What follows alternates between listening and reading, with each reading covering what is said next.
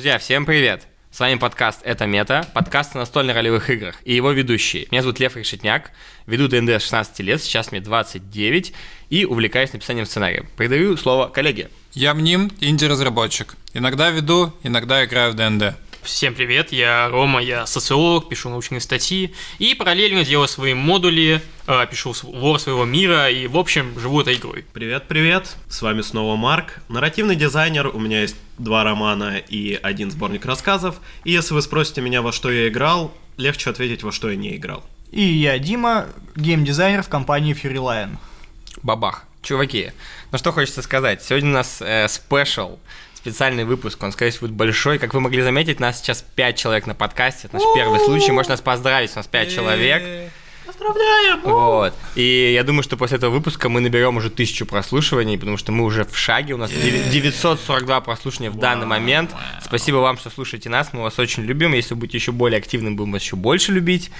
Э, в общем-то, для вас это специальный выпуск. Что мы на нем обсудим? Мы обсудим смерть персонажа. Настолько сложную, крутую и опасную тему. Как э, быть с этим, как убивать персонажа, как его не убивать, как классно умирать. И у каждого есть свои спичи о том, э, как поговорить. Спичи, я сказал. Спичи, да. Как бы это мы перевели? Спичи. Речи. Э, свои речи о том, как убивать персонажа. Давайте начнем. Первая тема – это ДНД, это безопасное пространство. В чем суть? Изучая расстановку личности, психологии, я стал изучать, как вообще, ну, почему важно играть ДНД, что интересного, и какую мысль я подчеркнул. Ребят, вы если что, комментируйте, ладно? Хорошо. ДНД – это безопасное пространство для того, чтобы испытывать разные эмоции. Смысл в том, что в обычной жизни, если вы на кого-то накричите, или будете как-то громко выражаться, или как-то вести себя непотребно, или алочно, или лживо, или по-злостному, или будете как бы э, яростно убивать своих противников, люди могут подумать, что вы чокнутые или странные. Но в ДНД вы можете это совершить и ощутить эмоции, которые вы получили от этого действия. Но никто вас не осудит, это просто игра, и всем пофиг, все просто кайфуют.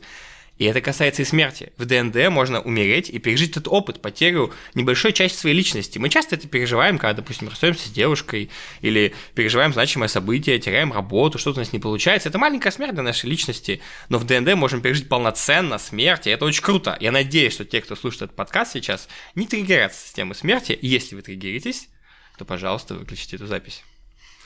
Что же, мой спич закончен про безопасное пространство. Хотите что-то по этому поводу добавить, друзья? И вновь спич.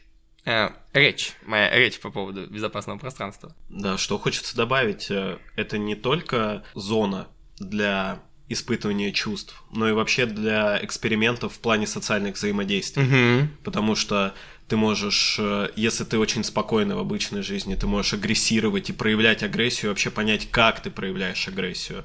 Если ты, наоборот, в основном очень громкий, ты можешь взять тихого персонажа и понять, а мне вообще комфортно, может быть, я много говорю, потому что я боюсь остаться в тишине, а в игре ты все равно не останешься в тишине, вокруг будут другие люди.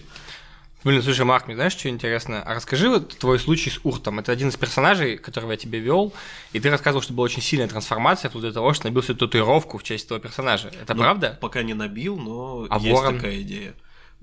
Ворон в том числе, но он имел и другие коннотации. Прикол в том, что Урт Йодульф — это персонаж, которого я создал абсолютно в противовес себе обычному на тот момент. Потому что Урт был 40-летним мужиком, наемником, очень пробивным, очень уверенным в себе. Если он хотел получить буханку хлеба в аптеке, он шел и требовал буханку хлеба в аптеке. Ему было абсолютно плевать, что это не хлебная лавка. И что я заметил? По прошествию времени я играл им, получается, около трех-четырех месяцев, может быть, максимум полгода.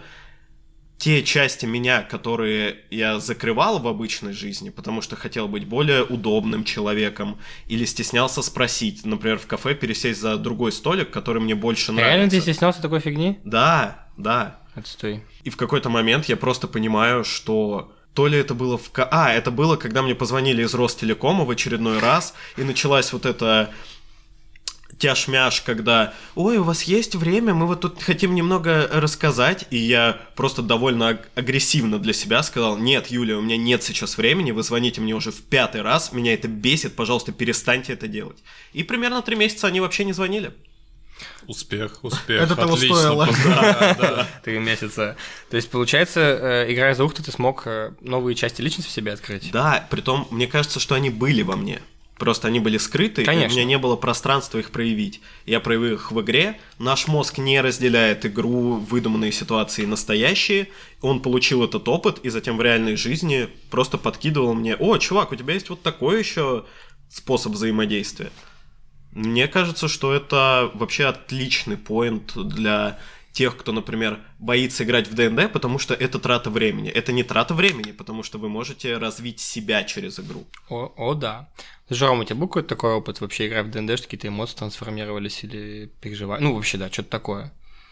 А, Я каждый раз, когда играю в ДНД, я полностью вхожу как бы в образ персонажа, и при этом я параллельно, играя за персонажа, думаю, что было бы лучше для истории. Мгм. То есть, э, когда я отыгрывал персонажа, я э, в первую очередь оценивал свои действия с того, э, как будет круто дальше. После Мгм. того, как э, я сделаю это, грубо говоря, так Мгм. довольно ломано. И только потом я думал, что было бы выгодно для персонажа. И в этом смысле э, даже смерти и уходы различных персонажей из игры я тоже э, в первую очередь оценивал с точки зрения качества истории. И мне кажется, это очень важный момент в том смысле, что когда мы как раз-таки играем, ДНД, развиваем в себе новые качества, мы берем на себя идентичность нашего персонажа. Ну, если игра хорошо нас погружает в свой сюжет и так далее. И когда мы берем на себя как бы эту идентичность, мы э, начинаем вполне логично бояться смерти. Поскольку Конечно. мы сами настоящие боимся личности, смерти. да. И в игре, если мы полностью погрузились, Сейчас все кивают, если что. да, и мы, мы из-за персонажа тоже, возможно, э, скорее всего, будем бояться смерти. Да. Но этот страх, он как бы конфликтует с художественной крутостью истории. Ага. Потому что, возможно, я не, я не знаю, короче, подхватите мысль. Ну, потому что смерть персонажа в определенный момент истории может сделать резко поднять цену этой истории, Ну да. класс истории, показать, что это все не фигли-мигли, где мы такие, «О, мы волшебники, я великий герой, я паладин. Да, да, да. А мы вообще-то в серьезной опасности. Мы реально можем умереть, если совершим глупость. Да, этот гоблин на первом левеле может меня завалить. Да, да, да. Реально завалить! Стрелой накрутил, может меня завалить. И твоя история, мать твою, закончится, Да. сосунок. Ты Да, и если какой-нибудь благородный паладин, например, пойдет на жертву, для того, чтобы убить себя, и его страх смерти отключится в этот момент, Ага. это будет не только ценно для истории, но еще логично с точки зрения его персонажа. То, что он пошел на такую жертву. И его инстинкт самосохранения отключился, как бы. Блин, прикольно. Я думаю, что мы сейчас еще разгоним тему, по мере подкаста относительно... э, Рома очень классно подчеркнул вот эту вот привязку себя, что начинаешь влюбляться в того, в кого ты играешь, и боишься его потерять. Это будет прикольно еще развить. Я бы еще хотел спросить у тебя, Ром, когда ты совершал действия, которые хорошо влияли на драматичность э, истории и так далее, у тебя не было чувства, что ты делаешь это для, больше для других, чем для себя? То есть- Потасовка такая, типа. Ну, то есть, э, такой внутренний конфликт э, между тем, что тебе действительно хочется сделать эгоистично, и э, сделать э, что-то, чтобы это все хорошо повлияло на пати и на, не знаю, в том числе мастера. На группу. Мне абсолютно всегда пасть на группу, э, да. чувствовалось, что действительно это больше для других. М. Но прикол в том, что для меня в ДНД именно э, первичен не мой кайф, а кайф вообще всех за столом. Мгм. Возможно, это из-за того, что я очень долго был мастером. Да, возможно. И только недавно, Такая сути, травма стал небольшая. набирать Полная опыт в качестве. Да, игрока. да. да. Я просто Могу понимаю. понять, я тоже понимаю, да. Следующий вопрос. Э, Как вы, мои друзья, относитесь к смерти персонажа? Кто хочет первый? Ну, Лес давай- рук. Ну, давайте я. Давай. Так как... Так как... э, Ложь сейчас была. И- Дима такой, я отношусь к этому так, что я называю, на- нажимаю кнопку «Загрузить сохранение». И мне Ой, пофиг, простите. э, F5, F9 и никаких проблем смерти нету, но давайте все-таки быть честны, в некоторых э, играх смерть это неотъемлемая часть геймплея. То есть, э, если мы возьмем Геймплей — это что? Игровой процесс. Спасибо, спасибо. Но я буду продолжать называть это геймплеем, чтобы не Хва- растягивать хватит, наши хронометраж. Ну, кстати, из-за геймплея, из-за того, что это прям заимствованный термин, Это уже прям... Хорошо, термин, в этом подкасте мы говорим слово геймплей. Хорошо, а Dark Souls можно не переводить? Нет, зач- зачем? Это просто название. Хорошо. Ну вот, Dark Souls, э, рассматривает э, смерть как часть э, геймплея, притом неотъемлемую и очень важную. Не во... Можно, конечно, пройти Dark Souls ни разу не умерев, но это явно не опыт первой игры. Это явно какой-то очень высокий уровень э, после того, как...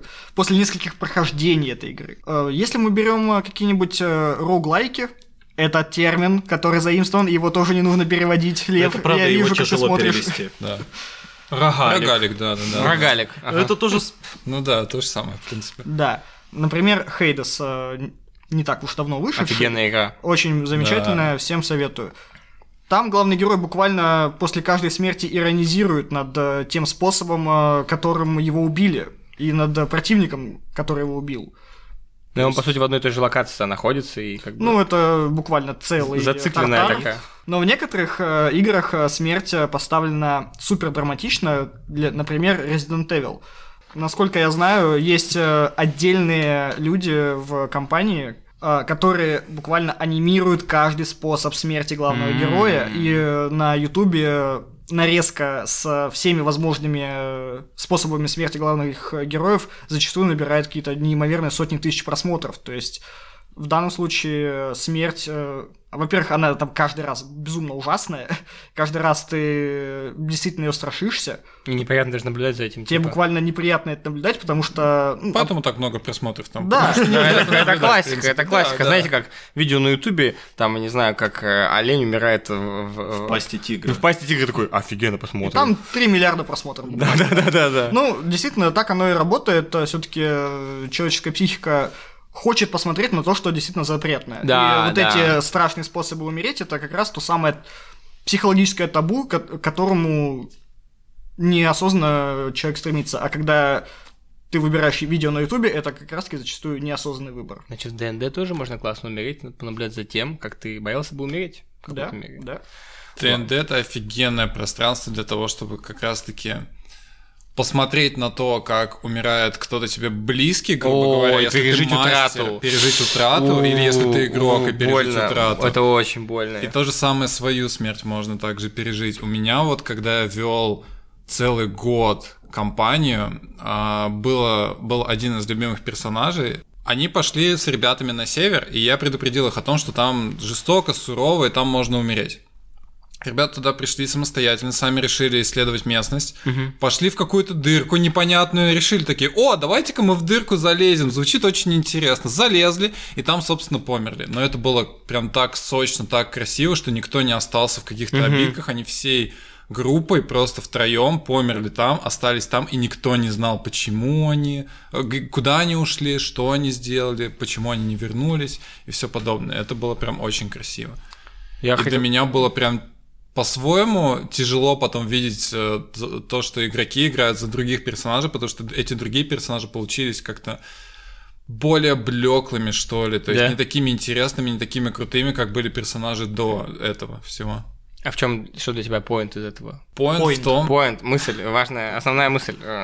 Основная мысль в том, что в ДНД смерть является очень клевым инструментом, через который можно узнать, как э, тебе будет, если ты утратишь кого-то, кто тебе нравится. Как кто-то, с кем ты взаимодействовал довольно длительное время, просто уйдет, просто исчезнет. Согласен. И причем это крутой опыт, потому что это тоже реальные эмоции. И нам это, то есть нам Дэн нравится все, все эта острота чувств. Это вот и смерть является одной из этих чувств очень острых, и ты переживаешь, я такой, блин, снова в этой чертовой игре, в своей башке фантазии я пережил реальные эмоции. Да, да, да, да. И тут я хочу спросить Марка, он как бы такой игрок со стажем. Для меня, может быть, у Марка был период, когда он вел две компании в неделю, два раза раз в неделю играл, я не знаю, как у него после этого. Да, я почти сошел с ума. Вот. И чё, как ты относишься к потере персонажа? Что думаешь? Мне кажется, что потеря персонажа с точки зрения игрока это вот э, я хочу обратиться к тому, о чем говорил Рома, что ты реально, принимая на себя идентичность персонажа, начинаешь бояться смерти. И вот в нашей последней кампании, Лев, было несколько моментов, когда у меня персонаж был в максимальном эмоциональной яме, и он не боялся смерти, и был готов умереть, он буквально жаждал умереть, и просто шел на пролом, на мечи, на пики, на огненные шары, на все подряд. И были моменты, когда он понимал, что он ни в коем случае не может. Он, он не может позволить себе умереть. Он боится смерти, он не хочет умирать. И поэтому всеми силами цепляется за возможности спастись. И мне кажется, здесь интересно то, что через этот опыт ты можешь понять, например, почему люди совершают какие-то, на твой взгляд, прям отвратительные поступки, чтобы выжить. Потому что когда ты не был в этой ситуации, тебе кажется, что, ну блин, надо было умирать. Как, как это ты такой, не знаю, предал семью для того, чтобы выжить? Ты кто такой вообще? А, ну, понятно, что ДНД это более мягкая форма, но здесь, когда у тебя персонаж, ты его так долго делал, ты долго с ним прожил, ты его понимаешь, и ты видишь, как он стоит перед каким-нибудь драконом или перед какой-нибудь тварью с десятью тысячами щупалец и клыкастой пастью, и ты понимаешь, что он сейчас все сделает, чтобы не умереть. Он готов половину партии продать, да всю партию продать, если появится какой-нибудь темный владыка и такой, хочешь спастись? Просто отдай мне их души. Поэтому это очень здоровский опыт, он обогащает тебя и помогает тебе в реальности понимать людей. А я спрошу сейчас Рому, как мастер, ты как относишься к смерти персонажей в своих партиях? Я отношусь к смерти по-разному в зависимости от игры, в которой мы играем. Мгм.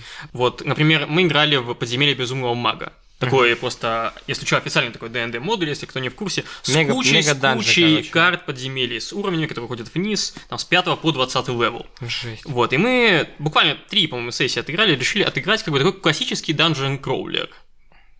Я не буду переводить это словосочетание. Это special все-таки, знаете, бывает. Да. Спешл. Спешл, особенный выпуск. Да, то есть такое классические просто блуждания в подземельях с- со смертями от ловушек, от ям с копьями и от э, рандомных слизней, которые падают тебе на голову. И там, слизни. да, с, э, к смерти все относились просто, и я в том числе, максимально легко. То есть там э, чел э, выходил вперед, его зомби-бихолдер убил лазером, короче, э, лучом дезинтеграции. И это было забавно. И тут тут же он сделал другого персонажа, который вышел просто сбоку и такой «Эй, здравствуйте! Я воер, я буду ходить с вами». Это было максимально рафляно, комично, и как бы в данном контексте, в контексте стилистики этой игры, это было классно и легко. Но в какой-нибудь долгой очень кампании, которую э, я водил, да, смерть, конечно, это тяжело принимать, в том числе и мне, поскольку, например, была отличная э, просто команда персонажей, которая прошла сессии, я не знаю, больше 20, а у меня сессия это 8 часов, если что. И э, даже, наверное, больше. Э, у них отлично развился сюжет, э, их внутрипартийная химия и так далее. Э, Но, тем не менее, они из-за своей довольно глупой ошибки погибли в абсолютно нелепом, неинтересном художественном месте. И тогда я подумал, что это абсолютно логично с точки зрения мира, а у меня сеттинг такой довольно суровый. Вот, и если там такая смерть происходит, это оправданно, это нормально. Но все равно я потом так сильно жалел, что я тогда не смог оценить ситуацию и немного подправить для того, чтобы дальше эту пачку героев вести вперед. Потому что следующая пачка, которую они сделали, нам, по сути, пришлось заново с нуля прорабатывать эту внутрипартийную химию 20 следующих плюс сессий. Да, тяжело. Тупая смерть. Итак, однажды у меня был персонаж, и он максимально тупо умер. Заходим мы в подземелье втроем. Два моих сопартийца и я дворф, у которого 25 футов передвижения. И тут мастер говорит, ой, а на вас падает желатиновый куб. Ой, у него 20 футов передвижения, а чё так мало? Давай 40 ему дадим. Прям вот так вот нам говорит, мета-информацию эту. И потом я стою со своими 25 футами, использую 40 футов для того, чтобы... о, ой, точнее 50 футов делаю рывок, убегаю на максимальное расстояние от него. А желатиновый куб просто спокойненько тоже делает рывок, засасывает меня, и я начинаю получать урон. В следующий свой ход я из него еле-еле выбираюсь. Это потраченное действие. Рывок я не могу сделать. Я бегу свои 25 футов, еле-еле. И потом желатиновый спо- спокойно просто, даже никаких рывков не делает, засасывает меня обратно, и все. И мне начинают описывать, как я умер. И я такой, ну, это было как-то очень ни о чем. То есть вообще ниоткуда, ни с ничего. Мы не прикидывали ни на какую внимательность. У нас пассивная внимательность была довольно-таки высокая. И просто из-за того, что мастер решил, что желатиновый куб какой-то медленный, что скучно ребятам будет, наверное, сражаться с ним, давайте-ка я немножечко ускорил буквально бафну его? его. Бафну его, Вы да. там с мастером не ссорились до этого, нет? Нет, нет, нет, не ссорюсь. Я всего лишь э, не спас персонажа на первом уровне, когда он сделал какую-то дичь. И потом мой персонаж тоже умер в эту же сессию, так что мне кажется, мы были квиты, если я ему не понравился вдруг. Как будто... Я хотел сказать, что как будто здесь э, сам мастер, может быть, чуть-чуть не проанализировал общую ситуацию, немножко заигрался в моменте. Мне даже кажется, что если бы мастер, если бы мастер не сказал вам, прям в открытую, типа, ой, 20 футов чё-то мало, давайте 40, а просто сам для себя решил бы, что у куба 40, то, во-первых, ты бы не чувствовал э, фрустрацию Да, из-за момента, потому что вы бы наоборот начали думать, и, например, если вы уже играли в ДНД, вы начали бы думать, блин, если здесь ускоренный куб, значит это что-то значит. В этом подземелье, возможно, не знаю, какой-нибудь волшебник, который занимается экспериментами и ускоряет желатиновые кубы, ну вдруг вот такой странный волшебник. И, и ты бы ощущал это, знаешь, как мне кажется, в каком-нибудь фильме «Чужом», где за тобой гонится эта Да. тварь, от которой ты не можешь убежать, но пытаешься. Да. И флер был бы совершенно другой. Абсолютно, да. Так что мне кажется, что это отдельная точка роста для мастера. Если ты что-то меняешь, не говори игрокам. Создай из этого загадку. Я вот что хочу спросить, получается, ну, это больше вопрос к игрокам и мастерам. Если посреди компании происходит какая-то, ну, реально абсурдная, абсурдная ситуация, но, я не знаю, там они переходят через мост, и кто-то, и набегает толпа противников в виде, там, не знаю, хоп-гоблинов, и один другого толкает, и персонаж падает вниз, умирает, короче. В общем, оставлять ли тупую смерть или давать небольшой шанс, что вообще по этому думаете, типа, именно тупую смерть? Мне кажется, э, это небольшой совет, наверное, всем. Конечно, мы для этого собрались, люди Да, да, слушают да. для В таки- этого. В таких ситуациях, когда, скорее всего, очевидна какая-то смерть, э, описывать смерть персонажа не до конца. Например, он, А. он упал, как в кино, да? То есть он упал с моста, но ты не описываешь его падение, как он превращается просто в кашу. Или, например, он как бы э, вытащил свой меч из ножен, встав перед Ордой, которая бежит на него, И всё. эта Орда его заглотила, и все. Да, да, Да. да, И потом, после Красиво. сессии, подумать, что можно сделать. Да. И это, кстати, очень хороший поинт. То есть, э, вы согласны с этой мыслью? Да, звучит очень интересно. Я не совсем понял ее, если честно. Ну, мысль в том, чтобы, типа, если происходит очевидно тупая смерть, ты как бы ее делаешь как э, клиффхенгер. То есть ты как бы не до конца не, как бы не проявляешь ясность, умер он или нет, и до следующей партии додумываешь, что реально нужно сделать. Мгм. И заодно ты можешь переговорить э, с игроком, Да, чей персонаж. да. Если он хотел его заменить, он говорит, да, давай я введу нового персонажа, давай введем нового персонажа, этот пусть умирает. И тогда мастер может э, сделать красивое нарративное небольшое описание в начале следующей партии, напомнив героям о том, что они потеряли друга. Да, тупо, но такое происходит.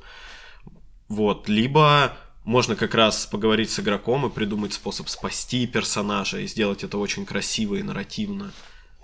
Классно, классный совет, действительно. Крутой совет. Да. Ну, я бы добавил, что если происходит очевидно тупая смерть, все-таки дать одну возможность, ну, сделать спас-бросок. Ну Например, или да, да, да. Если он падает с моста, ну дайте вы ему кинуть ловкость рук. Ну или ну, паутина он- какая-нибудь внизу перетягивает, или Да. старая веревка других приключенцев, дать маленький Или вот, вот что-нибудь маленькое, чтобы он успел схватиться. Это даже может превратить вода внизу. потенциально тупую смерть во что-то интересное. Да. Знаете, как в кино, когда герой срывается, и в последний момент он хватается за скалу. Вот что-то такое. Слушайте, я думаю, да, что это такое, и как будто хочется добавить, что еще во всех тупых смертях как будто должно быть раб- работать правило, знаете, трех табличек, типа в этой пещере дракон, вы пошли дальше, там красный дракон, третья табличка, а здесь дракон. И когда игроки пересекают третью подсказку, они могут спокойно умереть, потому что их предупредил, ну, по моим ощущениям. Правильно, так и надо с ними.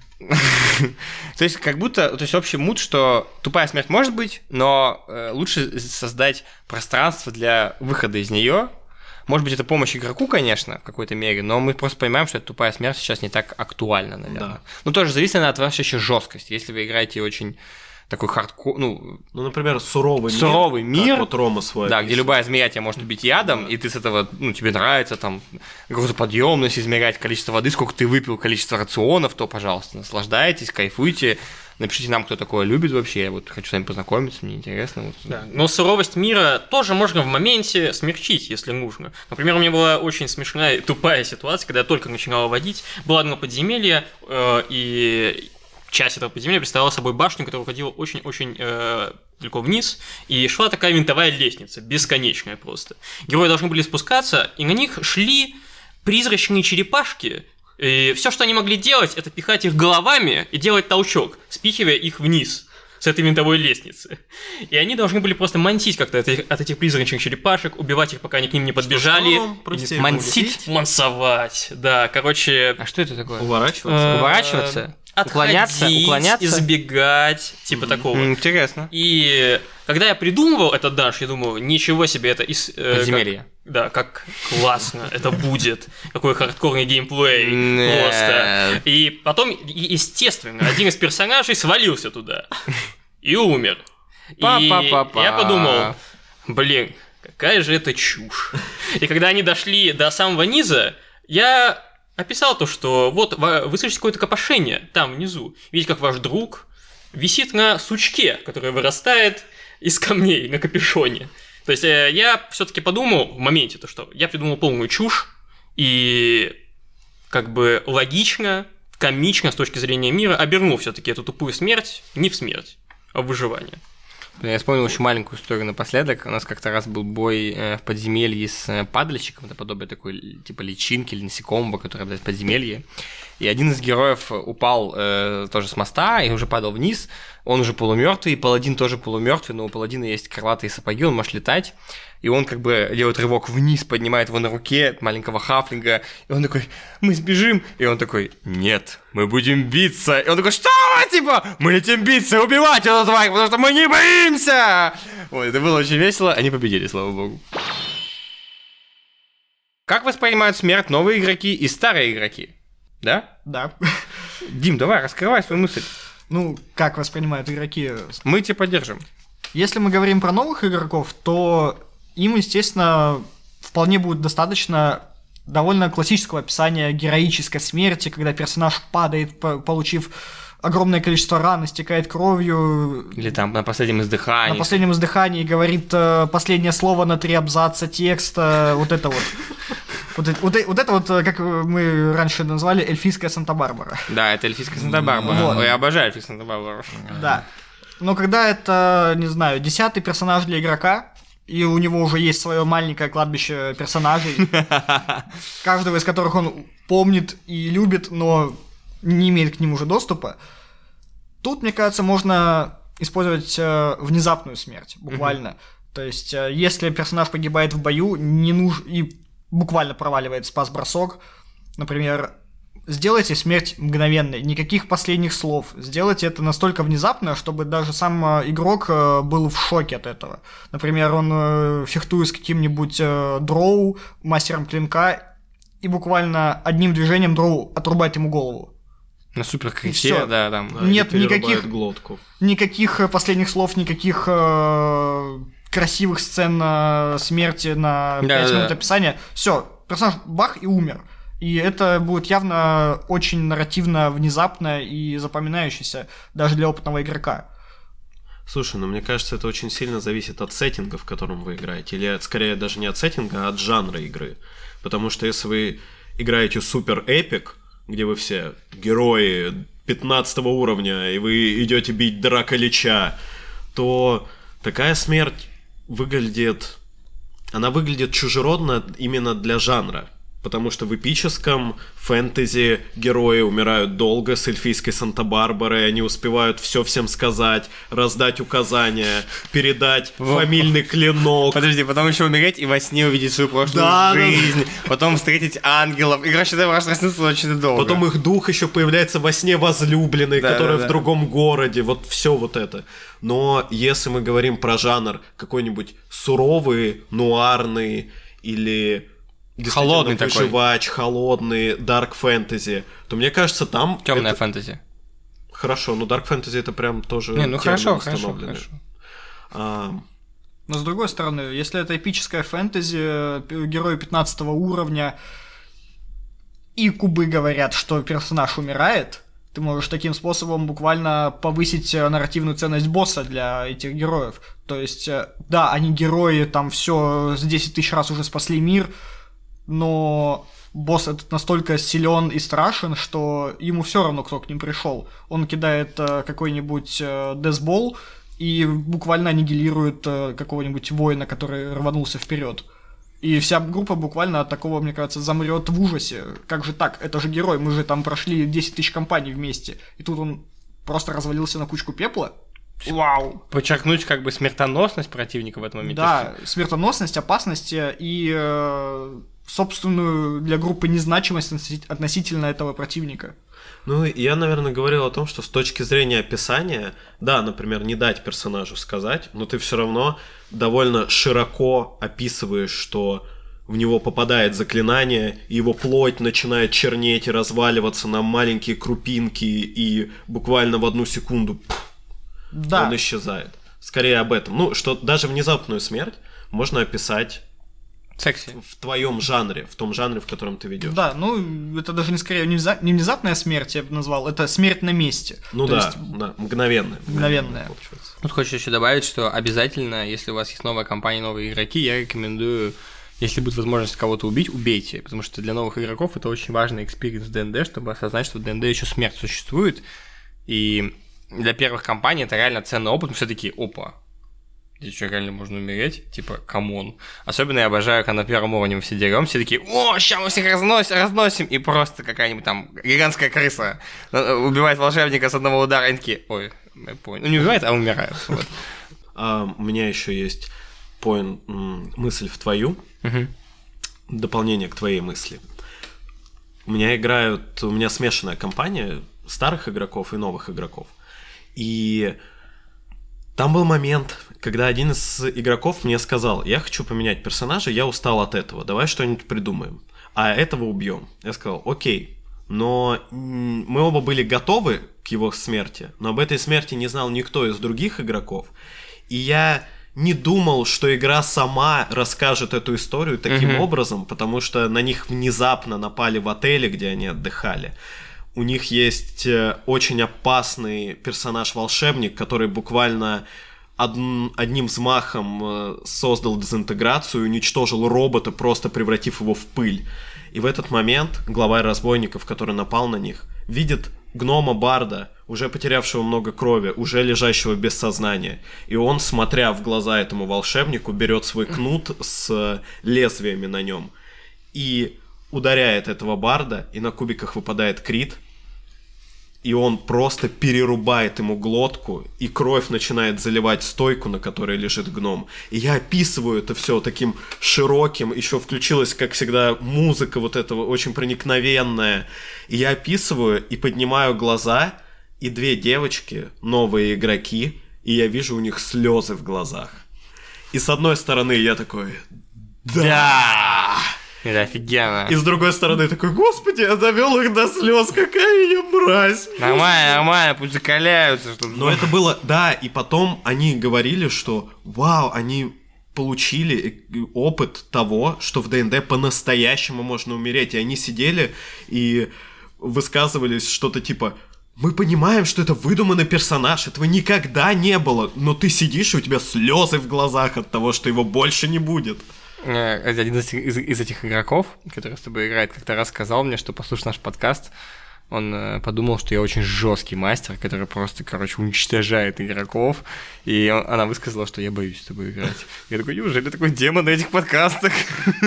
Мне просто дали маленькую власть, чтобы поговорить в микрофон. Вот и все. Никто не знает, кто когда умрет.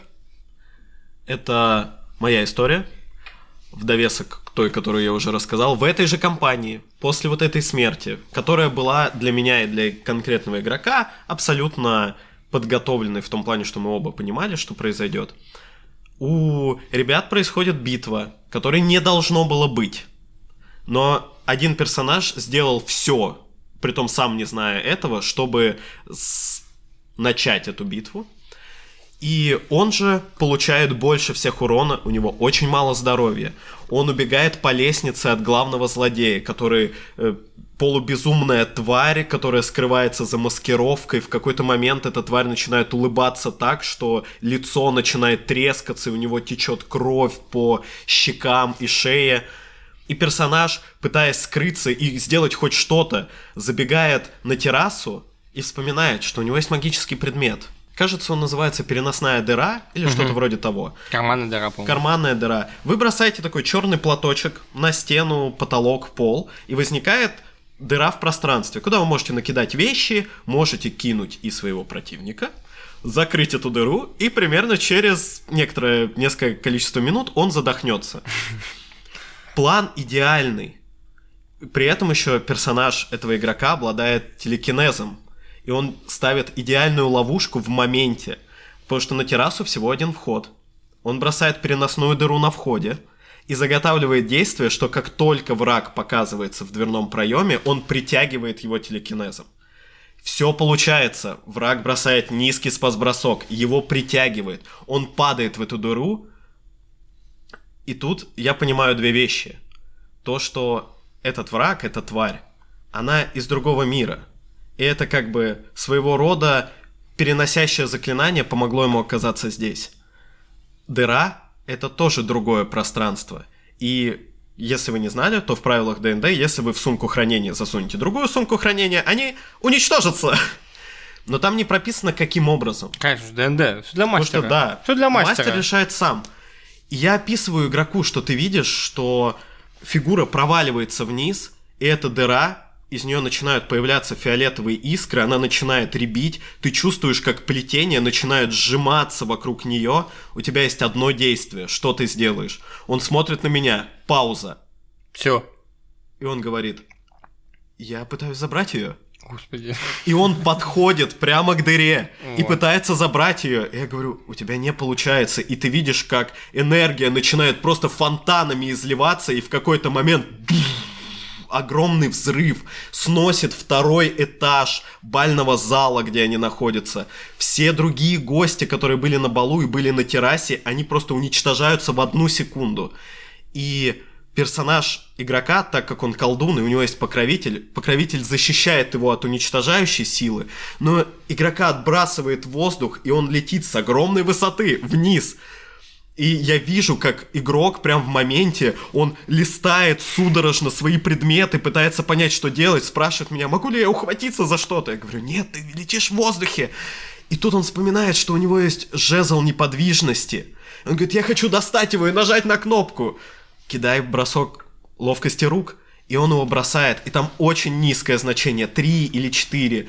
И я говорю, и ты вытаскиваешь этот жезл, но ветер и вся ситуация, ты ослеплен, и он выскальзывает из твоей руки. И я смотрю на игрока, он смотрит на меня, я говорю, я бросаю урон. И там была настолько высок, большая высота, что это было 6к10. И, внимание, из 6к10 6к10. я выкидываю 58. Ой, жесть. Это почти максимал. У меня шоки дрожат. А у игрока 27 хп максимум. Ну все, короче, я понял. И это мгновенная смерть. И он смотрит, ну, и я вижу, как игроки такие, «Ш- что, что, нет, а мы, а мы, никого нет рядом, никто не может ему помочь. И игрок, персонаж умирает, он падает на забор, и пики пронзают его грудь, и кровь растекается, и он просто видит, как в его зрении мир покрывается тьмой, и он засыпает навсегда. И мы заканчиваем партию на этом. Отлично, отлично, отлично вообще. Вообще. И самое крутое, что я смотрю на игроков, и если после первой смерти, про которую я рассказывал, гнома Барда, они, ну, они были эмоциональны, они испытывали грусть, они как-то проявляли себя. Мы заканчиваем партию, и все игроки просто молча переглядываются, и я чувствую, знаете, состояние шока, когда прям пространство дрожит от него. И прикол был в том, что ни я не планировал эту смерть, ни игрок не планировал эту смерть. Она была абсолютно случайной. Но ДНД разыграла это так, что это было просто великолепно. И поэтому мне кажется, что самая крутая смерть в ДНД Случайная. происходит, когда происходит такая случайность и для мастера, и для игрока. Сейчас просто в Ваше воздухе... мнение. Да, в смысле, ваше мнение. В воздухе вит- витают респекты и Марку, я считаю. Вообще. нарративно я прям посидел. сочный. М. Просто, да, знаешь, как шлифанул. Ты как будто, вот, знаешь, мы как будто только что с тобой занимались страстной любовью, и ты просто вот в финале так по попке меня шлифанул. Да, но, тем не менее, смерть смерти рознь, как мы уже поняли. И ты, Марк, сделал очень классно. Но я думаю, если мы вспоминаем наши случайные смерти, как игроков в том числе, мы вспомним абсолютно тупые, ужасные после ситуации, которые Ой, да, э, да, останавливали историю, э, создавали какие-то кринжевые, стыдные моменты. Заставляли Э, мастеров прекращать водить вообще иногда. Да. Уезжать в лес на год егерем. напри- Например, вот... да. э, Уезжать в отпуск или в лес на три дня, чтобы пережить эти события. А это просто происходит фантазии, come on. Просто после, после этого подкаста такие, я не буду играть, да? Это полная хрень. Могу маленькую историю о такой смерти рассказать. Был у меня персонаж низкого уровня, который вступил в команду ребят высокого уровня. Он как бы прокачивался, набирался опыта и всякое такое.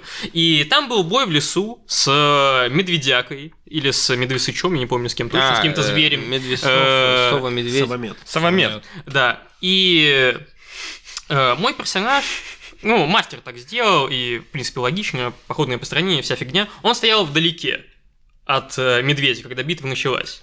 И все было сделано для того, чтобы он не умер в этой ситуации. Но я тоже думал, что он не умрет. И я подумал, как бы интересно было бы отыграть моего друида. И когда кто-то сражался с, эт- с этим э, медвесычом, какой-то э, боец ближнего боя, я к нему подошел рядом, пяти футах, как бы сделать действие помощи в ДНД. И я решил отыграть действие помощи. Я мог этого вообще не делать. Просто сказать, Мгм. я делаю помощь. Да, и Мы- все, и он да. получил бы преимущество. Да, и все. Но я решил отыграть помощь таким образом, что я как бы отвлекаю медведя, поглаживая его своим посохом. И мастера вполне естественно на мою заявку, то, что ты отвлекаешь, типа, а, окей, тогда он полосует тебя, пытается полоснуть тебя по лицу. Конечно, там был крит. И это как раз-таки было красочное, очень кровавое описание того, как его когти э, в мой хрупкий детский череп друидский просто вонзаются и проводятся вот так вот вниз. И содержимое моей головы просто вытекает. Тупо. Да, супер тупо. А что бы ты как мастер бы сделал в этой ситуации? Блин, ну ты меня подловил, конечно. Ну а что, ну а что? Ну, мы раз мы тут меряемся всем этим, ты же тут данжен мастер там. ну, А, Возможно, я бы, поняв то, что этот крит может его убить, сказал бы, что это бросок. обычная атака была. Это магия мастера, на самом деле. Да, Для этого нужна ширма, вот для этого. За ширмой происходит много того, о чем действительно не нужно знать. Конечно, да, и это нормально, это как бы благородная работа мастера иногда, как бы, ну так сказать, понаблюдать за ситуацией. И кубы это твои союзники, которые подчиняются тебе, но твоей рукой они кидаются и тебе решать.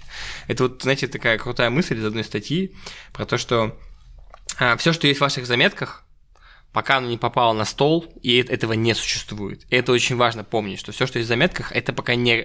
Только то, что на столе, является реальностью в ДНД. А все, что в заметках, это просто заметки. Поэтому брат короля может быть и сестрой короля, и предателем, и изменником, ну, с кем угодно. Проблемы воскрешения в ДНД пятой редакции. Да, э, естественно, там, где смерть, там и воскрешение, разные способы ее избежать, и, конечно, нужно обсудить. э, Реинкарнация, воскрешение, истинное воскрешение, Да, исполнение да, да. желаний, покровитель, ангел, демон, ну, короче, все что угодно. э, всю эту механику в ДНД, конечно, надо обсудить. Конечно, Естественно. конечно. И стоит, наверное, сначала сказать о проблемах. Конечно. У нас же тема про проблемы, да? Конечно. И в чем вообще проблема системы именно обычной ДНДшной, книжной системы воскрешения По в твоему, целом? по твоему опыту, вот про это Э, играешь, да, типа? Да, я думаю, она заключается в том, что ДНД изначально это была как раз-таки такая бродилка по подземельям. Как я уже говорил, данжен кроулер такой. Это Да. просто ходишь, э, бьешь, челик на тебя падает, он тебя убивает, тебя потом тупо воскрешает, ты проходишь дальше. 5 метров, тебя опять убивают. Вот, и всякое такое. И как раз-таки для такого вот геймплея, вот эта вот система в ДНД, все эти заклинания, которые есть на воскрешение, они и рассчитаны, собственно, э- на эту систему.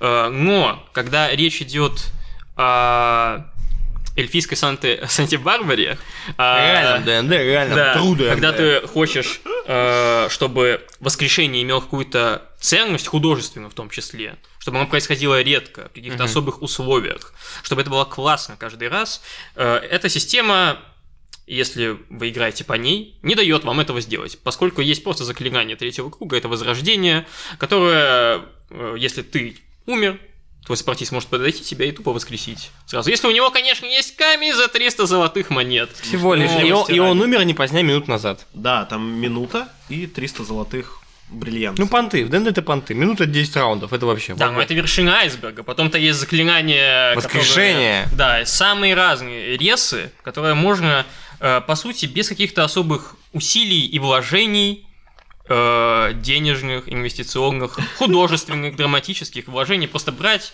и использовать. Типа, что на мета-уровне ты, идя куда-то, понимаешь, что сейчас он умрет, мы потом воскресим его в городе, у нас есть бабки, Да. у нас есть все. Ну да. Да, и что с этим делать? Вопрос. Ну, Ну, буквально в э, том же самом э, Divinity 2 как решают эту проблему. Так. Просто на локацию распихивают определенное количество ресурсов для, в данном случае, свитков для воскрешения, и все. То есть, если у тебя персонаж умер больше, персонажи умерли больше, чем 9 раз, все. Десятый раз ты уже не можешь воскресить персонажа, потому что у тебя, ну, нечем его Мгм. воскрешать. Только расходуемые предметы, никакого заклинания, которое можно произносить не- неограниченное количество раз. Кстати говоря, я так делал, когда писал свой модуль, я и разрабатывал локации, я думал, сколько мне нужно положить этих самых камней, бриллиантов в локации примерно. И, кстати, получилось довольно Много? неплохо. Мало. Мало? Я их мало положил, они были реально редкие и ценные, но ба- баланс был неплохой реально. Ну, то есть можно сделать спецпредмет, который нужно достать, допустим, или э, можно как-то в этом регионе ограничить магию некромантии или воскрешения, что есть, допустим, что какое-то одно из божеств запрещает в этом регионе так просто воскрешать в силу каких-то особенностей. Я встречал одну из механик, она, может быть, не так прям резонирует с твоим вопросом, но примерно там такое, что после твоей смерти, когда ты воскрешаешься, у тебя автоматически один провал смерти уже навсегда зафиксирован. И получается... Ну, на некоторое время или себе. вообще. Вообще, ну типа, что твоя душа, как бы, она как бы, ну, как- Не крепко привязана к телу. Да, да, да, то есть она получила как бы некий такой раскол, и получается, что когда ты умираешь, у тебя уже один провал сразу есть. Ну, это, кстати, хорошая механика. Вот, и получается, И если ты дважды воскрешен, твоя следующая смерть будет финальная. Еще поделюсь просто опытом наблюдения. В Critical Role у их Dungeon мастера, повелителя подземелий, Мэтта Мерсера, у него, видимо, домашнее правило, Да. что когда ты воскрешаешь кого-то, ты бросаешь К-20. Если ты выкидываешь от 1 до 5, то воскрешение не срабатывает. И как бы 1-5 не самая часто выпадающая, но тем не менее встречающаяся цифра. И на этом построена очень большая доля финала, драматическая доля финала второй кампании, когда героям не, ну, раз за разом не удается воскресить одного из персонажей, потому что они сначала не прокидывают магию, простую проверку, потом еще что-то, и затем, наконец-то, они как бы используют заклинание воскрешения, и они бросают К-20, и выпадает единица. Я бы еще после этого, наоборот, воскресил, но в виде нежити, которая агрессивна. Не, а по итогу они его... Сейчас будет спойлер к финалу второй кампании, но я не буду называть имен, вы, скорее всего, не поймете. Они, в конце концов, его воскресили, но они воскресили не совсем его. То есть они хотели одного вернуть персонажа, а вернули как бы чистый лист. И им пришлось заново выстраивать с ним отношения, ну там за последние одну-две Ну, он хорошо отыграл вот компании. это? не- Да, это было супер круто, потому что он по факту показал три характера одного персонажа за вот эту длинную кампанию. И при том последний характер, он буквально его смог за две партии просто бух, раскрыть такими крупными мазками. Прикольно. Э, Хочется подвести итог Роминых мыслей, что стоит задуматься вам, вашей компании и вашем вообще мире, в общем, в том стиле, в котором вы играете, в той компании, в которой вы играете, задуматься о том, что есть глобальное воскрешение вашей компании, как оно работает, вы за легкость или, наоборот, за какие-то сложные вещи, как это можно подчеркнуть, я правильно тебя понял? Да, и я вообще вел к тому, что воскрешение должно иметь какой-то художественный вес. Мгм. То есть, если мы вспомним кино, книги фэнтезийные, там же воскрешение Это капец вообще, да. супер редко, и как это прям вау. Вау, Да, это Гендальф, это. Гендальф, чистый Гендальф. И рушит целый сериал, как в «Игре престолов», например. Да, ой, это вообще... Остановись. Да, да, это ужасно. Да, Да ладно, выйдет шестая книга, там то же самое будет. Это как, простите, я знаете, что вспомнил еще? Кто смотрел «Ходячие мертвецы»? Я. А ты? Я читал «Ходячие мертвецы». Я не знаю, было ли это в комиксе, там в сериале был нет. такой момент, когда они убили одного из главных героев, и сообщество обозлилось, мгм. написало об этом, и они как бы удалили А. эту серию и пересняли ее. Ну это вообще, это Вау. отвратительно. Это Ужасно. зашквар. Да. Это малодушие, я считаю. Да это Это просто... отсутствие яиц. Да, да, это в этот момент я понимаю, Я что авторы, избежать этой фразы. да, у них просто вот я слышу, как их А, два яйца было? падают вниз и увядают просто, и у тебя просто доверие к сразу создателям такой, о, Они втягиваются обратно. ну это вообще, это я бы с ними даже не дружил, надо дружить с такими людьми стыдно, как так можно? Ну как с творцами, действительно. Да, конечно, как как, как люди они хорошие. Да, наверное. Мы не знаем. вообще не факт. Ну в общем, э, да, про яйца, собственно, завершили. Да, да. Начали за воскрешение, закончили за яйца. Ну, Как не сочковать и почему важно убивать персонажей? Я начну со своего опыта, со своих мыслей, вы добавляйте, если что. Ну, я совершал эту ошибку дважды или трижды за свой опыт вождения, когда я вытаскивал героя во время смерти. И это как бы, это чувствовалось. Там нашлось какое-то лишнее зелье, нашелся великий дух, ангел, ну что-то, что воскресило персонажа. И игроки после игры мне говорили о том, что, чувак, мы теперь чувствуем, что мы ну, бессмертные. Ты как бы о нас так заботишься, что мы не боимся умирать. И чувство, этот страх смерти исчезает, потому что мы знаем, что нас вытащишь.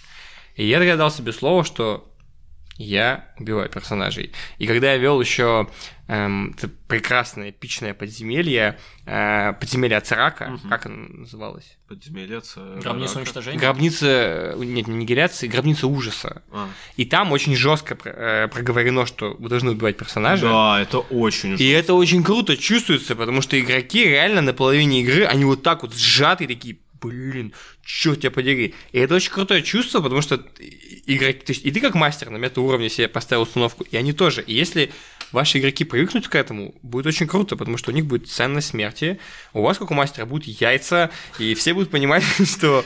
э, То есть я рекомендую всем мастерам не бояться этого чувства. Да, в моменте будет сложно, в моменте будет неприятно. Это как первый раз человека уволить, если ты руководящий должен. Но потом, как по маслу. Вообще летят только так. Фаерболов, отстрел, короче, от огненных шаров. Ну, вы поняли, то есть... Мне кажется, это важный вообще как бы поинт, что вы как мастер, вы рефери, вы просто судья, вы, вы не за кого, вы просто как бы поддерживаете рельс, под которыми едет поезд, который двигают персонажи. И если рельсы здесь сходят с рельс, вы не можете построить новый рельс. Такова как бы, наверное, суть, и поэтому ну, не надо сочковать, короче, не бойтесь убивать персонажей. Да, в моменте будет сложно, потому что игрок будет фрустрировать. Но это то, ради чего мы играем. Мы играем ради реальных эмоций. Да. Ну что вы думаете по этому поводу? Есть у вас какие-то Я мысли? думаю, что тут можно обмануть игроков. То есть э, сейчас, сегодня у тебя настроение никого не убивать. Окей, ты сдал поблажку, кого-то спас, игроки ощутили себя бессмертными. Вау, круто.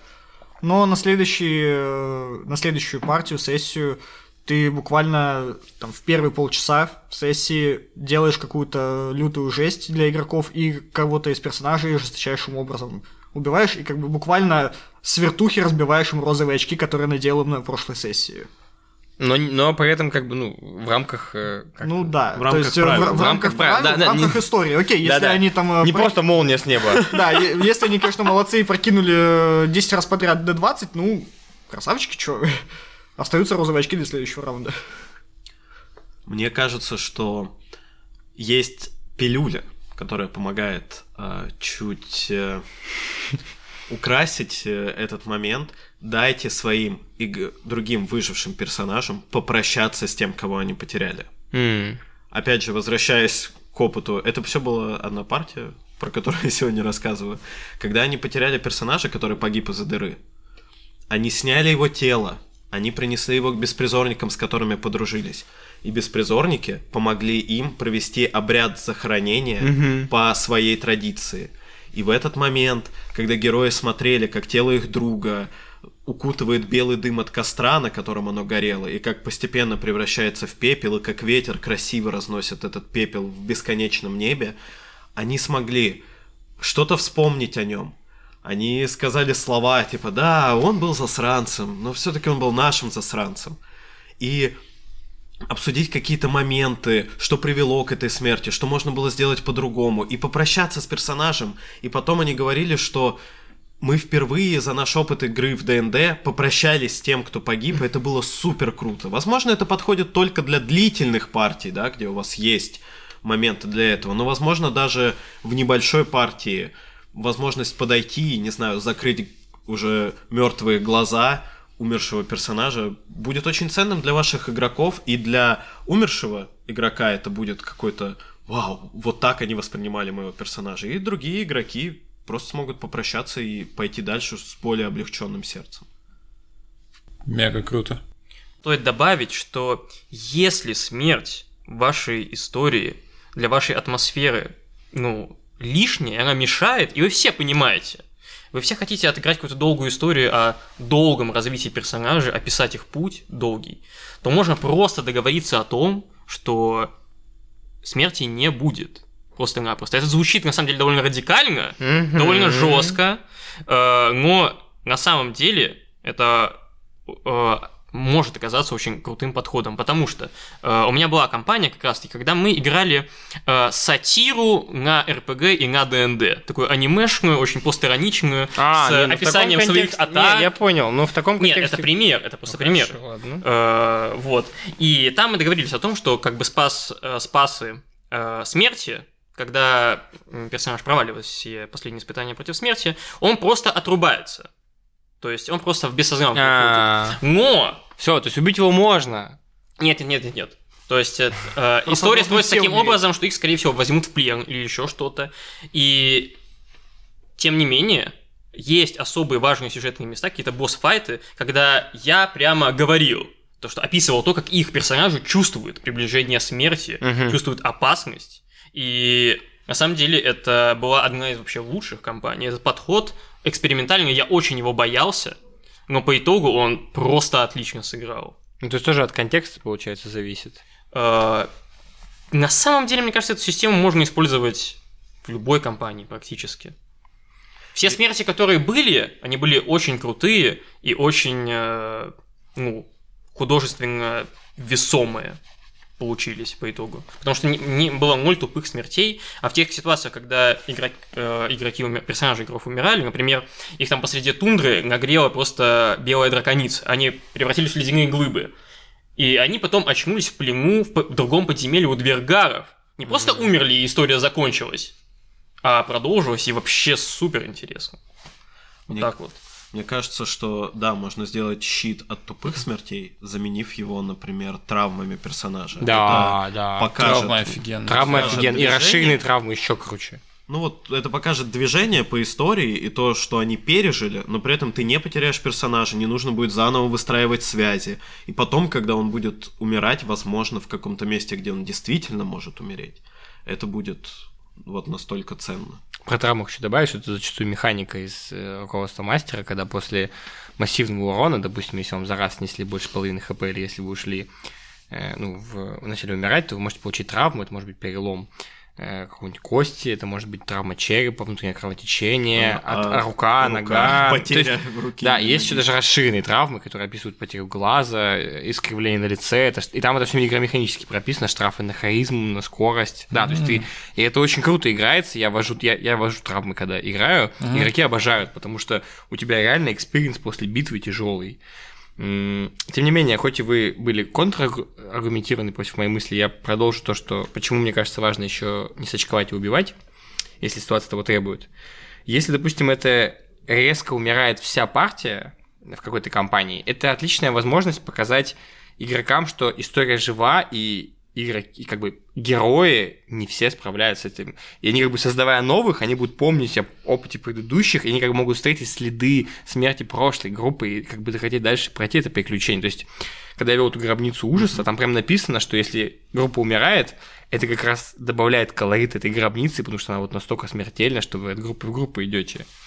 И мне еще хочется сказать, что если вдруг у вас происходит смерть группы, пожалуйста, напишите художественный эпилог или э, опишите это нарративно в игре, расскажите, что случилось с событиями после смерти игроков, с теми, за кого они боролись, с теми фракциями, кто защищали, что стало с, с главным злодеем, героем, чтобы все, для всех, для истории важно, что произошло дальше. И вообще для меня смерть может быть очень крутым возможностью или похороны. Мы все знаем игру God of War, сюжет последней части, которая выпущена, это то, что отец с сыном несут прах. Это в самом начале. Они несут прах своей умершей, ну, он своей умершей жены или матери его сына в определенное место, чтобы развеять его. На этом строится весь сюжет игры, и это гениально. Если у вас умирает очень значимый персонаж, и вы понимаете, что его погребение фундаментально для него, и вы как бы всей группой ждете его погребения, идете как на какой-то суперквест. Вот. Слушай, у меня есть небольшая история про то, что опишите, что будет дальше. Давай. Потому что когда я впервые играл в ДНД, э, Лев, ты вел нам деревню Белый Воробей, Да. и мы должны были пойти и узнать, что произошло с дамбой, которая очищала воду, потому что вода в реке стала красной, ее невозможно пить, она очень соленая, и как бы деревни, которые расположены около этой реки, в том числе Белый Воробей, они потихоньку вымирают.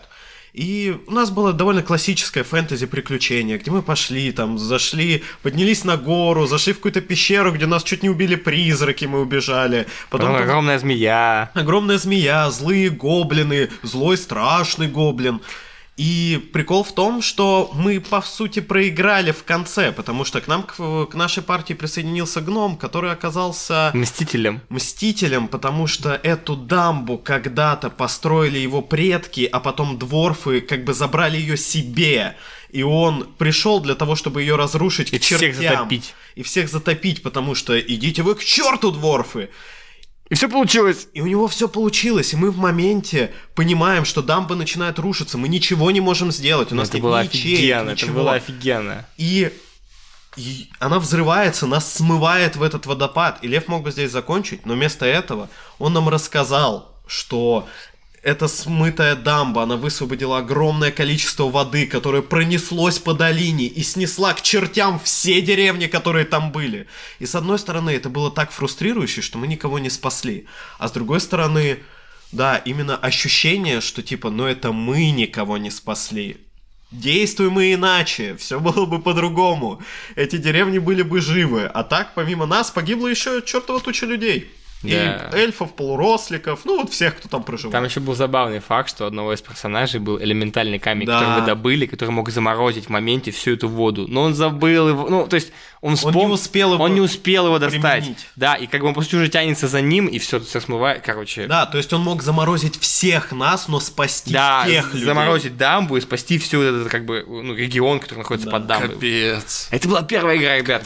Она все еще, вот эта игра все еще звенит в нашей голове. Да, и она, это было клево именно потому, что мы узнали, что было потом. Все не закончилось вот, вот здесь. Поэтому мы с тобой ждем э, эпилог нашей кампании, которую мы Да. завершили. Друзья, мы завершили полугодовую кампанию на прошлой неделе. О, поздравляю. Спасибо, спасибо, спасибо. Мы это было топчик.